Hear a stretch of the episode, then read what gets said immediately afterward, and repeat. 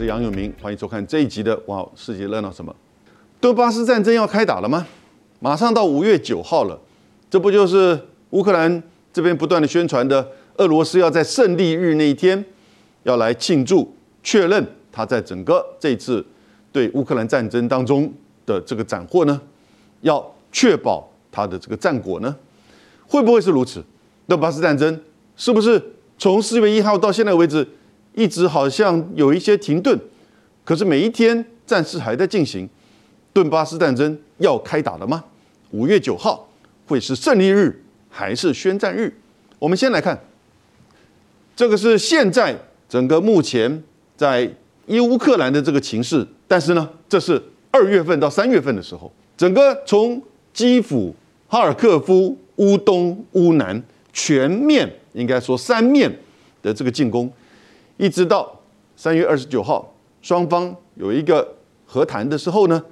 俄罗斯方面说主动说会撤出基辅以北的这个作战部队，所以从三十号就陆续开始撤退。这个撤退从大概四月份开始到现在为止，整个情况目前俄罗斯在乌东、乌南这边是马里乌波尔，然后蓝色的部分是已经退出乌克兰军队，重新取得占领。的这个地方，各位注意到，这个地方这个小镇离基辅直线距离二十五公里，开车一个半小时。布查，当然也就是在四月二号、三号所发生的布查的这个屠杀事件。这个是卫星的这个照片，差不多在三月中旬的时候就照到布查的街上，陆续有一些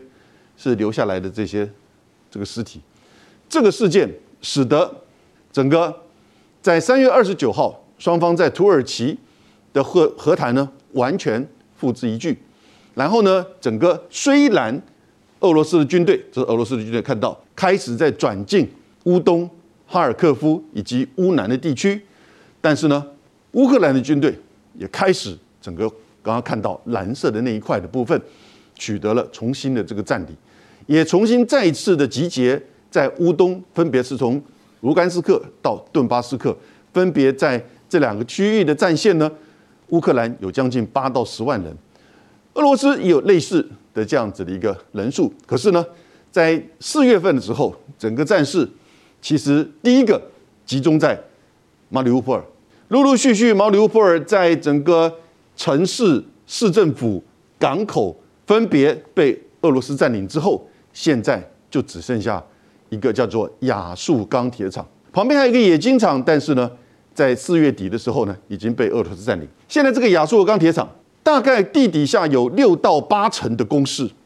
整个钢铁厂的范围是十到十一平方公里，然后六到八层的工事当中呢，据说加起来可以有二十四公里的这个长度，许多这个不同的这个沟通啊，还是用铁轨这种小火车在进行的。那里面目前大概。有两千名乌克兰的士兵，有据说有亚速营，也有他的海军陆战队。那大概有三百到四百名的外国的佣兵，或者是国际的这个部队。所以在这里面大概是两千三到两千五名部队目前还在里面。那同时也有一些数量不明的平民在里面。那但是因为已经弹尽援绝，所以许多的粮食、饮用水。据说都可以，水的部分大概是问题不大，但是粮食的部分已经开始有人说，大概可能四天只能够吃一餐，所以已经有许多的，包含联合国都已经开始在介入，希望建立新的人道走廊，让这些平民能够出来。但不管怎么样，在马里乌波尔这一块的话呢，其实基本上俄罗斯已经大部占领，只剩下亚速钢铁厂。亚速钢铁厂它也做了一些轰炸，但是呢，决定。持续的维持现在的这种强度，但是呢，也不做继续的这种，就是说大规模的这个轰炸，因为轰炸的话，也可能会造成不确定的人道的这种伤亡。同时，不管是俄罗斯这边还是乌克兰这边，也都会做一些这个宣传。但不管怎么样，俄罗斯现在大部马里乌尔已经掌控了。那可是呢，很快的，在四月初的时候，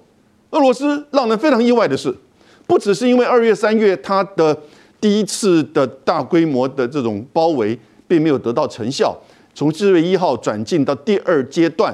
的就是以控制乌东、乌南的实质占领的战略目标为主。而同时呢，在四月初的时候呢，也发现到这个也出现一个事情，就是它的莫斯科号，它的黑海舰队的旗舰被这个击沉。乌克兰这边说是两颗海王星，我想当然也是在美国跟西方的，就是情报啊以及雷达定位的这个协助之下被集成了。这个莫斯科号的被集成是一个。一个非常明显的一个事件，使得世人以及西方相信乌克兰其实是有战胜的机会。乌克兰不只是让人意外的他的抵抗的韧性，但是呢，乌克兰在回击的时候呢，在西方的援助之下是可以取得一定的军事进展。可是俄罗斯这边，除了我刚刚讲，第一个马里乌波尔现在已经大部的占领，第二个呢，他开始在蹲对。整个乌克兰境内，尤其是乌东、乌南的交战地区的补给线、运输线、燃料库，然后呢，以及一些机场开始在做轰炸。因为新的指挥官曾经在叙利亚指挥的新的指挥官，他采取的就是陆空同时进行，尤其是先以空袭把主要的这些补给、燃料、机场运送这些线给炸掉。所以这是看到。这是大概在呃哈尔科夫外以及利路夫外的这些机场跟就是军事的弹药库受到的攻击。同样的，乌克兰也在四月份的时候呢回击进入到俄罗斯境内，针对俄罗斯的这个燃料库、油库的这个轰炸。那当然，这个指责乌克兰这边说他并没有做，可是事实上应该可能来自于乌克兰的武装直升机做的这个袭击式的轰击，而且英国的。国防部长的次长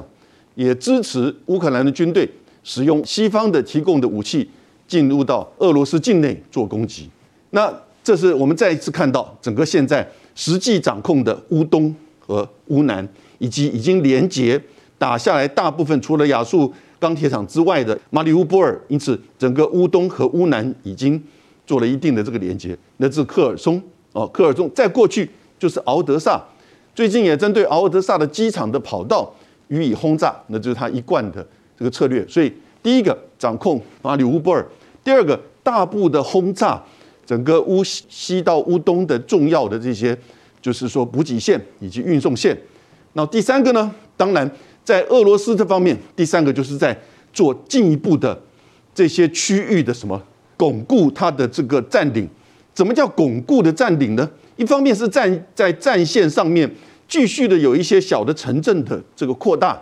一方面呢是在这些已经占领的地区呢推展叫做战地政务。什么叫战地政务？也就是说，在占领区推动这个治理、补给，甚至这个货币，他们要求这些像科尔中开始要使用卢布，以及推动可能当地的这个公投，也就是独立公投，或者是加入。俄罗斯的这个公投，当然都进展并不是非常的顺利，所以这些战地政务已经开始在这些已经占领的卢甘斯克、顿内茨克、乌南地区在做推展啊。这个是我们看到过去这一个月转移了战略的方向，以乌东、乌南为主，达的三个这个目标。那可是另外一方面，乌克兰这边呢，很显然，美国跟西方国家现在是加大了对乌克兰的这个支持。这是在四月二十四号，美国的国务卿和国防部长联袂的共同坐火车十个小时啊，到基辅来和泽伦斯基见面。两天之后呢，美国的国防部长、乌克兰的国防部长、美国的参联会议的主席，共同的在德国的美军基地召集包含在美国总共四十四个国家的军事首长，啊，共同的商讨。就是如何来协助乌克兰持续的进行战争。那这四十四个国家分别是二十七个北约国家、十四个非北约国家，还有三个乌克兰、芬兰和瑞典这三个国家，所以加起来共总共有四十四个国家。乌克兰的国防部长奥斯汀以及加盟联合会主席，他们两个先做第一个开场的致辞，两位国防部长，然后呢，加盟联合会主席米利呢。做第一个报告，他的报告的题目叫做《顿巴斯战争呃战场的情势以及俄罗斯的战略转变》。这是在四月二十六号的时候。然后呢，他们持续的在提供除了个人的，就是单兵作战的这些标枪飞弹，这是反装甲打坦克车的标枪飞弹。标枪飞弹据说现在已经整个西方提供给乌克兰超过六万枚标枪飞弹。然后呢，这是针刺飞弹，这是个人可吸式的，好，可能架在肩上或者是架子架三脚架架子的这种反就防空的组装直升机或者是。这个低空的这些呃飞机以及无人机的这个刺针飞弹，刺针飞弹据说西方已经提供给米利在国会作证的时候说，已经提供给乌克兰将近两万六千枚，所以这个六万枚标枪、两万枚的这个针刺哈，其实他们在质疑许多西方媒体的报道，那真的所有的飞弹都使用了吗？因为事实上并没有打下多少。他们据说大概打下了两千架的俄罗斯的这个坦克，而且这是西方媒体跟乌克兰媒体自己说的，所以实际上数字可能比较少一点。但是两千架，然后六万枚这个标枪，所以呢他们会担心说有一些武器是否呃并没有被真正的使用，甚至流出到一些不去不知名的这个所在哈。但是呢，美国在刚才提到的那个在德国的美军基地开会的时候呢。等于是分派各国就开始要提供更进一步的武器，所以美国在这里面不只是用政治上的这个支持访问基辅和泽伦斯基，这个表达美国跟西方的支持之外，在武器上除了个人的单兵作战的武器持续供给之外，而提升武器的层级，这些武器的层级像这些重装备的这个，尤其像是这个一五五毫米的榴弹炮，这个榴弹炮其实就是 M 一零九。本来这当然这不是自走式，本来不是美国要卖给我们台湾 M 一零九 A 六的自走炮吗？它就是 M 一零九的一五五毫米的这样子个榴这个等于是榴弹炮。这个榴弹炮本来是要提供四门，现在变成十八门。本来是说要提供给大概四万枚这个炮弹，现在提供增加大概十四到十八万枚，而且已经开始让乌克兰的军队到波兰。的美军基地去受训，现在在波兰的美军基地之外，在德国的美军基地，还有在一个第三国的，我个人猜测可能是罗马尼亚在接受，就是这个相关的这些装备的训练，因为毕竟波兰对这些武器系统、重装备武器系统是要练习的，哦，是不他们并不熟悉。那除此之外，你看这德国在这会议之之后呢，德国也改变态度，德国本来是不太愿意提供给武器给乌克兰，因为。主要是跟俄罗斯间这个油气的这个问题，但肖兹呢，在这一串的会议之后呢，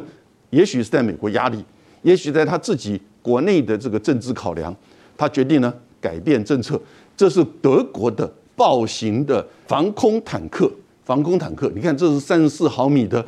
就是说可以做这个防空，也可以做这个针对路面使用的哈。四月三十号。美国的众议院的议长本来说来我们台湾的，但是他确诊，确诊之后呢，三天之后他好了，好了之后呢，哎，他到了乌克兰，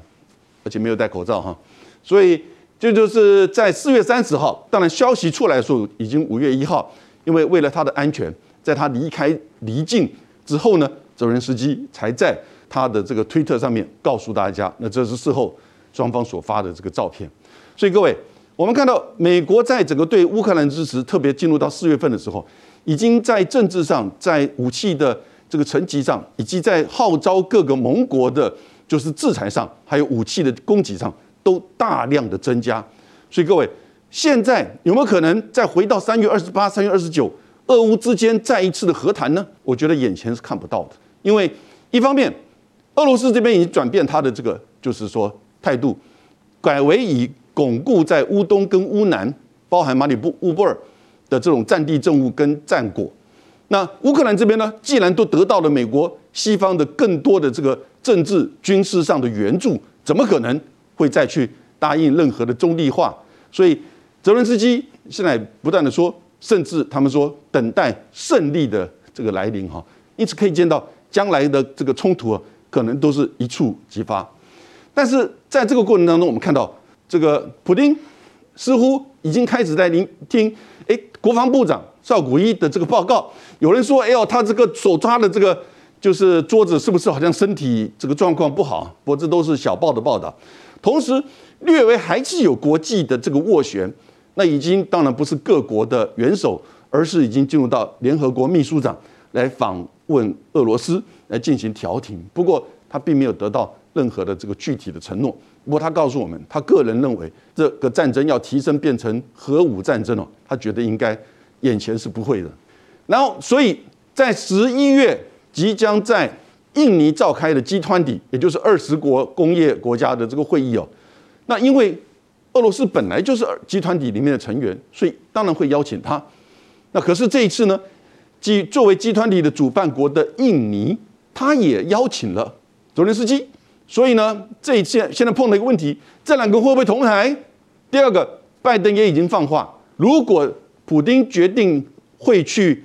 这个巴厘岛参加集团的会议的话，美国就不会参加，美国就会派低层级的这个官员去前往。所以这个虽然是十一月份哈，虽然距离还是时间还有一段，战争打到十一月的情况也很难讲。但是呢，我觉得这个战争十一月份也不会得到任何的解决，可能是持续的僵局，甚至战争会有怎么样的变化，也都很难讲。但是现在大家已经看到，即使是在十一月份呢，这两个人同台的可能性，我觉得还是不高的。美国总统拜登和这个普京。同台呢更不可能，你不要忘记十一月份是美国的其中选举的时间了，所以现在关键就是五月九号，不管怎么样，五月九号是对俄罗斯重要的一个日子。我简单为各位介绍，五月九号就是一九四五年的五月九号，那个时候就是纳粹德国向苏联投降的日子，所以呢，苏联到现在俄罗斯就把五月九号视为二次大战结束的胜利日。那各位，这个是什么照片呢？这个就是一九四五年。但不是五月九号，而是在六月中旬的时候呢，史达林举行大规模的阅兵，所以这样子的一个阅兵也变成一个惯例。每一年的五月九号或者是六月，以前的苏联、现在俄罗斯都会举行这种，就是说庆祝胜利日的这样子个阅兵，或者是那不一定每年阅兵，但都一定会有一些活动。可是各位看，这是对他们而言，这是七十周年的时候呢，就是二零一五年，这是一个好像庆祝的日子。俄罗斯人啊，都会有这样子的一种，就是在街道上的这个游行，因为这是二次大战的胜利日嘛。同时，这是在六十周年，二零零五年的时候的五月九号，庆祝这个胜利日的时候呢，其他各国的元首，包含美国总统小布希、中国国家主席这个胡锦涛、法国总统希哈克，都前往了二零零五年五月九号在莫斯科举行的这个胜利日的这个游行。那这个就是再隔十年，二零一五年七十周年的时候呢，习近平甚至连联合国秘书长潘基文都前往了。那同时呢，过去在二零零五年的时候呢，在以及期间呢，像是波兰的、美国的、英国的部队、解放军的、加拿大的都会去，就小型部队了哈，都会去参与在这个莫斯科红场举行的。胜利日的这个阅兵的庆祝活动，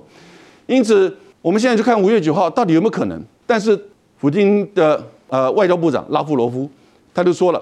他说五月九号不会是我们结束战争的日子，所以五月九号不会是他最后说哎战争停止。但我觉得五月九号很可能是宣布第二阶段的战略以及这个整个军事的这个战果。得到了一定的这个实践，然后呢，会继续的去巩固扩大在乌东到乌南的实质占领的成果，会不会宣誓要针对，比如说持续的反纳粹化？哦，各位，他占领乌东乌南的目的，至少俄罗斯的说法是为了实践反纳粹化，保护在这个区域的讲俄罗斯语或者是俄罗斯裔。各位，乌克兰。在过去，也有一千四百万人是讲俄罗斯语的，将近占人口的百分之四十左右，主要都是在乌东。所以，二零一四年之前，你看，在克里米亚，在整个乌东两个省，呃，基本上是非常亲俄的。二零一四年之前，那个总统也是一个亲俄立场为主的这个总统，而且是整个乌克兰选出来。但在二零一四被赶走之后呢，就后来发生这些事件，延续到现在。所以从俄罗斯的角度，觉得是说是在这个区域的这个俄罗斯人、俄罗斯裔或者俄罗斯讲俄罗斯语的俄罗斯人受到了迫害，而且受到纳粹的迫害，那是另外一个来自于亚速营以及整个在二次大战期间，其实。当纳粹德国占领乌克兰的时候，乌克兰有参与到纳粹德国对苏联的这个战争哦，所以这个是个比较复杂的历史。但这个历史在这些俄罗斯人的在普京的心目当中啊，那都是很记忆深刻的哦，所以他们以这样子的理由，你不要忘记，任何这个发动战争的一方都认为他是正义之师，这是从他自己的观点。但不管怎么样，我觉得这个观点我们也必须要有所理解。可是拉夫罗夫大概在这边跟普京说。我们大概不会发动核武战争吧？他也是这么讲。那五月九号呢，会是一个重要的日子，但不会是一个战争结束日，甚至可能会是一个战争要重新转一个方向或者是面貌的这个日子。你看到各位，这已经开始在现在重新的这个移动的这些军队。那这个是在前一阵子还针对马里乌波尔进一步的战争，你看军队还是持续的往这边。那现在马里乌波尔确实占领之后呢，开始军队可能就陆续的往北，那尤其是在利久姆，然后呢，这是哈尔科夫这个地方开始在进一步的这个扩大，这个就是相关的这个战争的这个城镇的这个占领。每个城镇大概都是一万人到两万人的小城镇，那但是呢，你上去看它这些城镇哦，每个城镇大概都是十九世纪所建立的，可是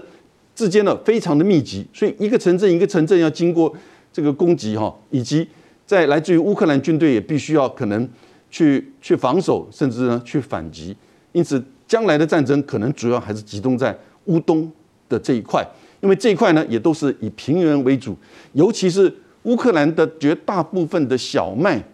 农粮、矿产都是集中在乌东地区。所以，如果整个乌东地区都被占领了，乌克兰的经济也受到绝大的这个冲击。因此，这也是